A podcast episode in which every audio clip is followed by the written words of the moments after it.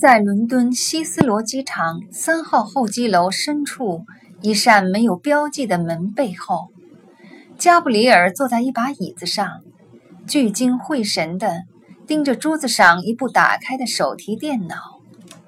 格雷汉姆·西摩尔在他旁边，手里拿着下载了阿尔斯蒂奇先生笔记本电脑内存的闪存盘。手提电脑屏幕上放映的是由尤西·加维什提供的阿尔斯蒂奇先生在林茨的私人银行的直播视频。尤西·加维什正坐在停在银行外面的欧宝牌汽车里。监视报告上没有显示敌人出没的迹象，也没有任何风吹草动。报告旁边放着一个倒计时时钟，八分二十七。八分二十六，八分二十五，八分二十四，那是下载阿尔斯蒂奇先生的电脑内存时所剩下的时间。下一步做什么？西摩尔问。我们等着，直到倒计时完全为零。然后呢？季寒会想起他把手机放在阿尔斯蒂奇先生的办公室里了。希望阿尔斯蒂奇没办法远距离改变他办公室门锁的密码。加布里尔注视着倒计时钟，八分零六，八分零五，八分零四。七分钟以后，吉罕开始寻找他的手机。这是个幌子，是份伪装。是特意为蒙混监视摄像机而进行的表演，又或许是为了缓解他自己紧张神经而做的假动作。他查找了桌面，又搜索了抽屉，还有办公桌周围的地面以及地板上的自纸篓。他甚至查找了洗手间和休息室，尽管他其实十分肯定。自从上次使用手机以后，他就没去过那两个地方。最终，他用自己办公桌上的电话拨打了手机号码，听到手机在阿尔斯蒂奇先生的办公室门背后嘤嘤作响。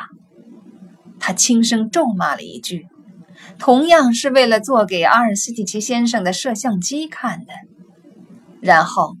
他给阿尔斯蒂奇打电话来要求可否再次进入他的办公室，电话没有人接，他又打了一遍，还是无人应答。他把话筒放回电话机，又是为了自己的利益。他想，如果他进入他的办公室去取手机，阿尔斯蒂奇先生应该不会计较，毕竟。他刚刚允许自己接触到了他最私密的文档。他看了看时间，发现十分钟已经悄悄划过。他拾起一个黑色的对折文件夹，站起身，强迫着自己不带一丝慌乱地走向阿尔斯蒂奇的办公室门。当他把那六个数码输进密码键盘的时候，他感到手指紧张的麻木了。八。七九四一二，随着尖利的“啪”的一声，门栓顷刻开启。他想象着那一声是手枪撞针，将一颗致命的子弹射入他头颅的声响。他推开门走了进去，一边轻声哼着歌来掩饰内心的恐惧。深深的、厚重的黑暗。包围了他，无法穿越，无法改变。他走到桌边，将右手放到手机上，然后用左手向下，将带来的对折文件夹压在十分钟前他留在办公室里的一模一样的文件夹上。那个文件夹是用来遮盖移动硬盘的，好避开阿尔斯蒂奇先生的摄像镜头。他动作敏捷熟练，将硬盘从 USB 接口拔出，拿起这三样文具：一个移动硬盘和两个一模一样的对折文件夹，贴到自己上衣的前摆上。他走出了办公室，在身后关上了门。又是尖利的，如同子弹呼啸而来的一声响动，门栓哐当一声锁上了。在回到自己办公桌的路上，他的脑子里又充斥着数字。不过这一回，这些数字是他还能在世上苟活的天数——小时数。下午一点，吉寒通知韦伯先生，他要外出去吃午餐。他抓起手提包，戴上小电影明星墨镜，然后向接待小姐塞布里娜点了个头，就走上了大街。一辆有轨电车正等在环形交叉路口。他飞快地登上了车，几秒钟之后，一个个子高大、脸色苍白的灰眼睛男人跟着也上了车。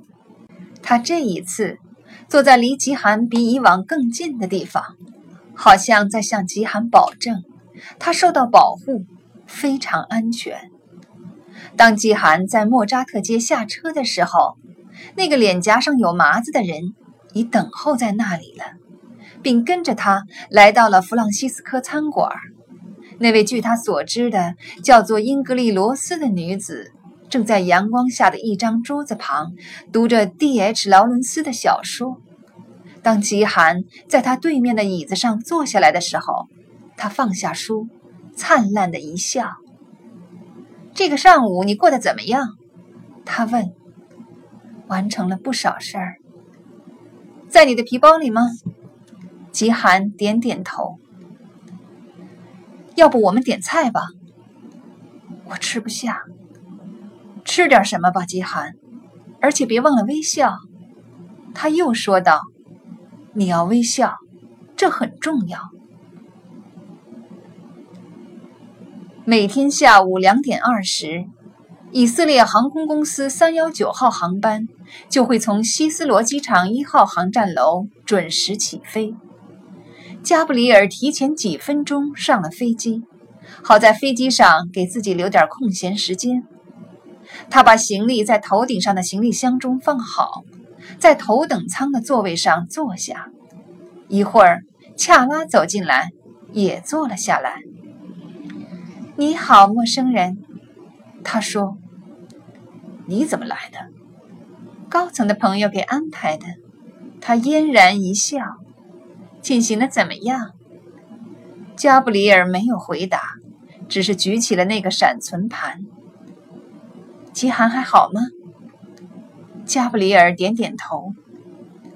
我们多久能找到那些钱？不会太久了，他说。